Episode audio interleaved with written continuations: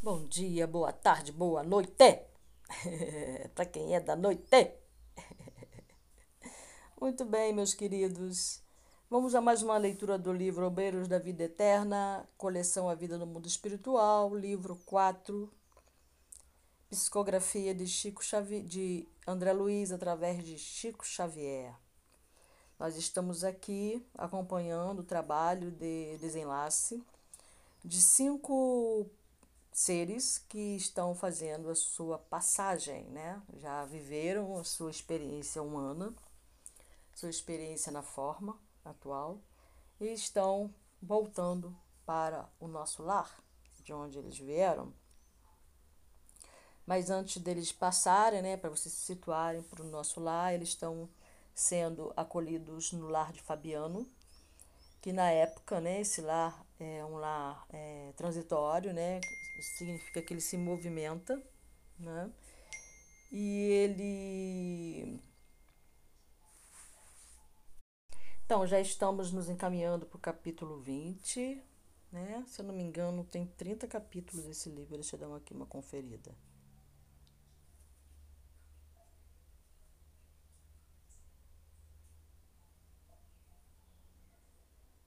Não, são 20 capítulos mesmo. Deixa eu dar uma olhada. É, são 20 capítulos. Estamos no último capítulo, ó, que delícia. É, são 20 capítulos. É, porque eles já desenlaçaram os cinco pessoas, né, que eles vieram buscar, né, numa comitiva de quatro pessoas, Jerônimo, Luciano, Hipólito e André Luiz. Então, vamos ver agora o capítulo final. E que bom. Esse capítulo 20, o título dado por André foi Ação de Graças.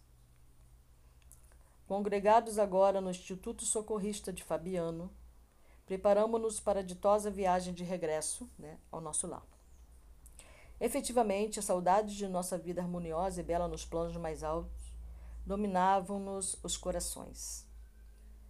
É, porque já o lar de Fabiano fica bem próximo da crosta e bem próximo do umbral a um lar socorrista, né, que ajuda os espíritos que estão ali, é, muitos dementados, com muitos problemas, inclusive as pessoas que trabalham no, no local, né, são pessoas em convalescência, tá?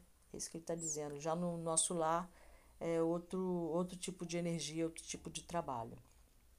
O serviço nas regiões inferiores proporcionava-nos, é bem verdade, experiência e sabedoria. Acentuava-nos o equilíbrio, enriquecia-nos o quadro de aquisições eternas. Entretanto, o reconhecimento de semelhantes valores não impedia a sede daquela paz que nos aguardava. A distância no lar tépido e suave das afinidades mais pura. Lar tépido, tépido, é, morno, né? Em todos nós ponderava o júbilo decorrente da tarefa exemplarmente realizada. Mas o próprio Jerônimo não disfarçava o contentamento de regressar, na impressão de calma e bom ânimo que lhe fulgurava o semblante feliz. O esforço sincero seguia-se a tranquilidade do dever cumprido. Em todos nós preponderava o júbilo decorrente da tarefa exemplarmente realizada. Mas o próprio Jerônimo não disfarçava, tá, já li essa parte. É, vamos lá. É, marcada a reunião derradeira na casa transitória, rodeavam-se os recém-libertos de vários amigos que lhes traziam alegres notícias e boas-vindas confortadoras. Dimas e Cavalcante, renovados em espírito, ignoravam como exprimir o reconhecimento que lhes vibrava na alma enquanto Adelaide e Fábio, mais envolvidos na senda da luz divina, comentavam problemas transcendentes do destino e do ser, por meio de observações formosas e surpreendentes, recolhidas no vasto campo das experiências individuais. Notas de alegria e otimismo transpareciam em todas as palestras, projetos e recordações. A irmã Zenóbia solicitou que a esperássemos na câmara consagrada prece, onde nos abraçaria, dando-nos as despedidas.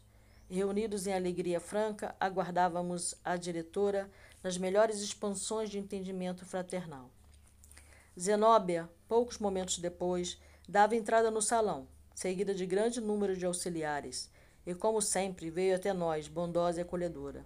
Estimava sobremaneira a expedição e devotara-se carinhosamente aos recém-libertos. Em vista disso, cercava-nos de atenção pessoal e direta naquele momento de maravilhoso adeus.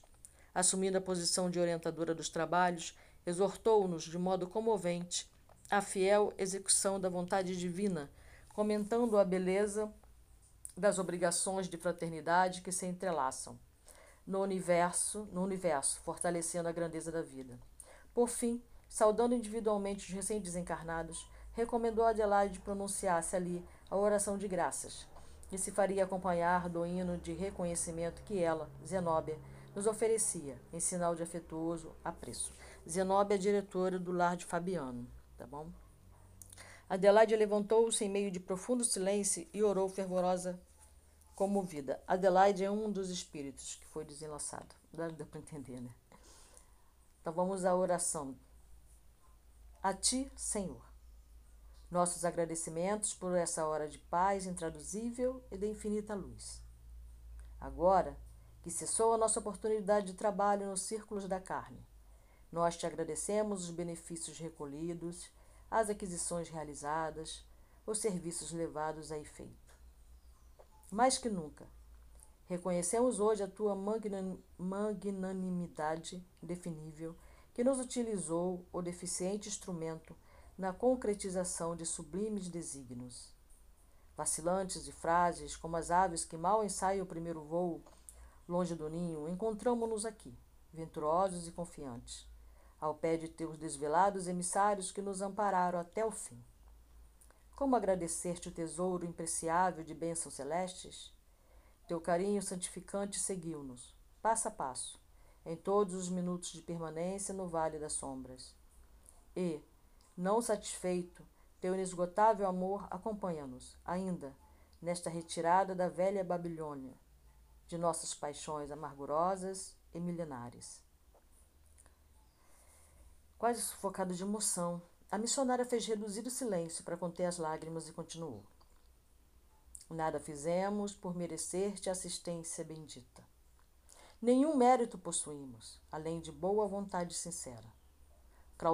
Claudicamos vezes sem número, dando pasto aos caprichos envenenados que nos obscureciam a consciência. Falimos frequentemente, cedemos a sugestões menos dignas. Entretanto, Jesus amado, Converteste-nos o trabalho, humilde e manancial de ventura que nos alimenta o coração. Sou erguido para as esferas mais altas. Desculpa-nos, mestre, a imperfeição de aprendizes. Traço predominante de nossa personalidade libertada. Não possuímos nada de belo para oferecer-te, ó benfeitor divino, senão um coração sincero e humilde, vazio agora das abençoadas preocupações que o nutriam na crosta da terra.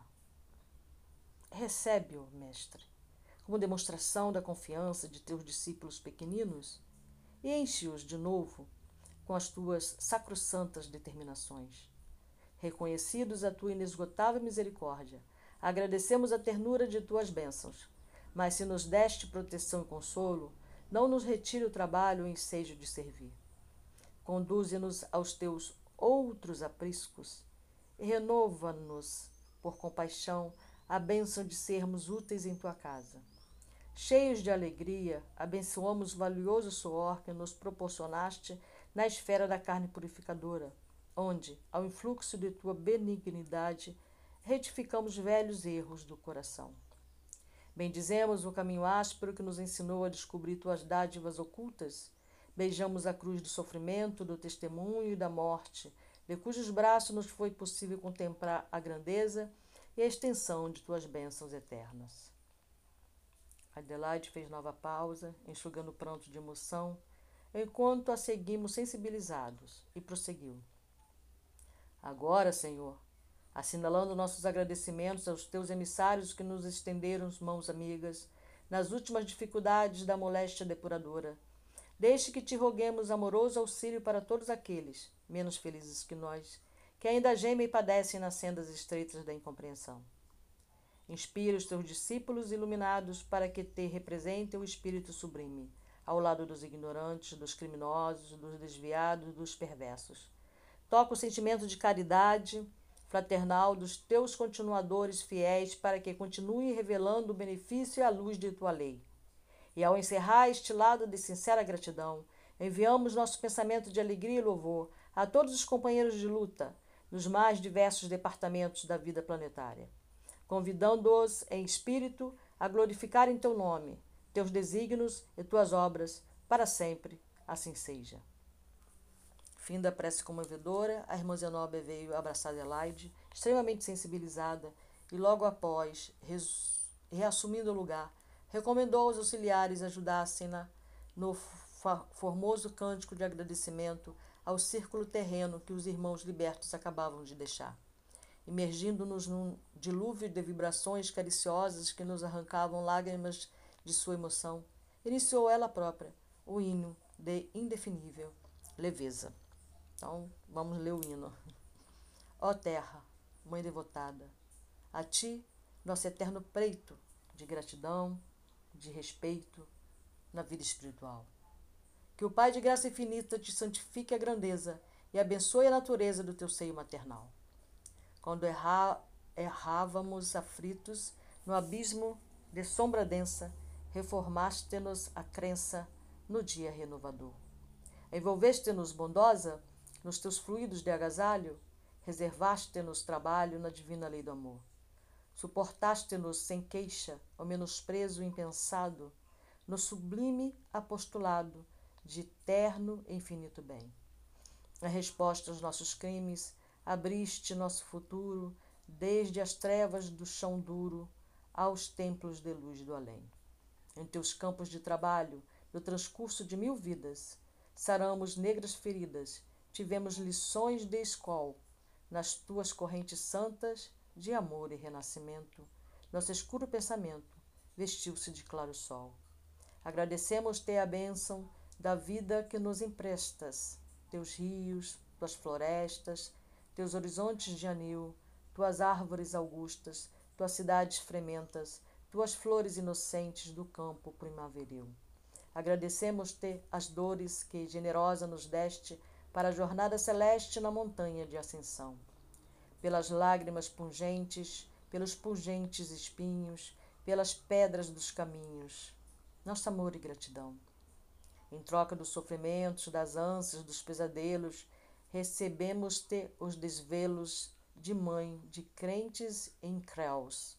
Se bendita para sempre com tuas chagas e cruzes. As aflições que produzes são alegrias nos céus. Ó, oh, terra. Mãe devotada, a ti, nosso eterno preito, de gratidão, de respeito na vida espiritual. Que o Pai de graça infinita te santifique a grandeza e abençoe a natureza do teu seio maternal. Quando chorou a derradeira nota do hino repassado, de misterioso encanto, olhos nevoados de lágrimas, trocamos com Zenóbia carinho, abraço de adeus, carinhoso abraço de adeus. Nós outros, os da expedição socorrista, tomávamos os recém-libertos pelas mãos, imprimindo-lhes energia para a subida prodigiosa, cercados de amigos que nos seguiam alegres e venturosos a caminho das zonas mais elevadas. Estranho e indefinível júbilo nos vibrava no peito, empolgado de vigorosa esperança. E depois de atravessar os círculos de baixo padrão vibratório em que se localizava o Instituto de Fabiano, ganhamos região brilhante e formosa, coberta pelo céu faiscante de estrelas. Saudando-nos de muito longe, o astro da noite apareceu em maravilhoso plenilúnio, plenilúnio, lua cheia, plenilúnio, emitindo raios de doce e evanescente claridade, que depois de nos iluminar o caminho numa pulcritude, ah, André, Pulcritude. Que esquecer, meu Deus. Pulcritude.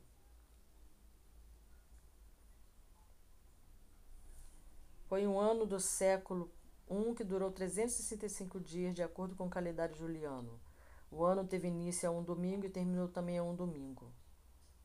A sua palavra dominical foi. Foi A. Ponto. Assim que tá. tá. Vamos ver aqui se. Ah, tá. Beleza, formosura. Esse ali foi do, do, do Wikipedia, né? Aqui a nota de rodapé, beleza e formosura. Pulcritude. Então, depois de nos iluminar o caminho numa beleza e formosura de sonho, desciam os céleres para a crosta da terra, espalhando entre os homens o convite silencioso à meditação na gloriosa obra de Deus. Louvado seja Deus, para sempre seja louvado. Meu eterno agradecimento a esse espírito maravilhoso, conhecido na terra como André Luiz, né, nome formoso, ao qual eu amo de todo o meu coração.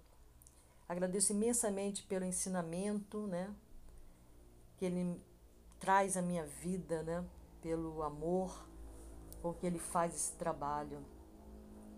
É maravilhoso, né? É maravilhoso. As obras de, de André Luiz junto a Chico Xavier. Tem outros livros que eu li, né? Eu li o livro Renúncia, eu li Paulo Estevam fora desses 16 aí. Vamos ver a próxima leitura vai ser a leitura do. Ah, droga, não estou conseguindo sair daqui. Vai ser a leitura do o quinto livro, tá bom? Quinto livro da obra de André Luiz.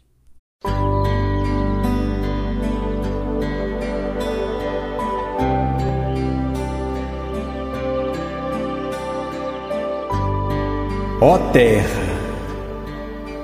mãe devotada, a ti, nosso eterno preito, de gratidão, de respeito, na vida espiritual.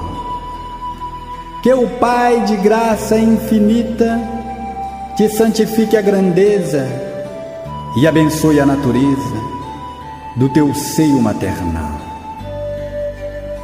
Quando errávamos aflitos no abismo de sombra densa, reformaste-nos a crença no dia renovador.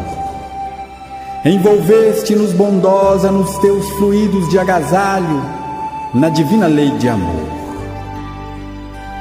Suportaste-nos sem queixa o menosprezo impensado. No sublime apostolado de terno e infinito bem, em resposta aos nossos crimes, abriste nosso futuro desde as trevas do chão duro aos templos de luz do além. Em teus campos de trabalho, no transcurso de mil vidas, saramos negras feridas. Tivemos lições de escola nas tuas correntes santas de amor e renascimento. Nosso escuro pensamento vestiu-se de claro sol. Agradecemos-te a bênção da vida que nos emprestas. Teus rios, tuas florestas, teus horizontes de anil, tuas árvores augustas. Tuas cidades frementes, tuas flores inocentes do campo primaveril. Agradecemos-te as dores que generosa nos deste para a jornada celeste na montanha de ascensão. Pelas lágrimas pungentes, pelos pungentes espinhos, pelas pedras dos caminhos, nosso amor e gratidão. Em troca dos sofrimentos, das ânsias, dos pesadelos, recebemos-te os desvelos de mãe de crentes incréus Sê bendita para sempre com tuas chagas e cruzes. As aflições que produzes são alegrias nos céus. Ó terra, mãe devotada, a ti, nosso eterno preito, de gratidão, de respeito na vida espiritual. Que o Pai de graça infinita te santifique a grandeza e abençoe a natureza do teu seio maternal.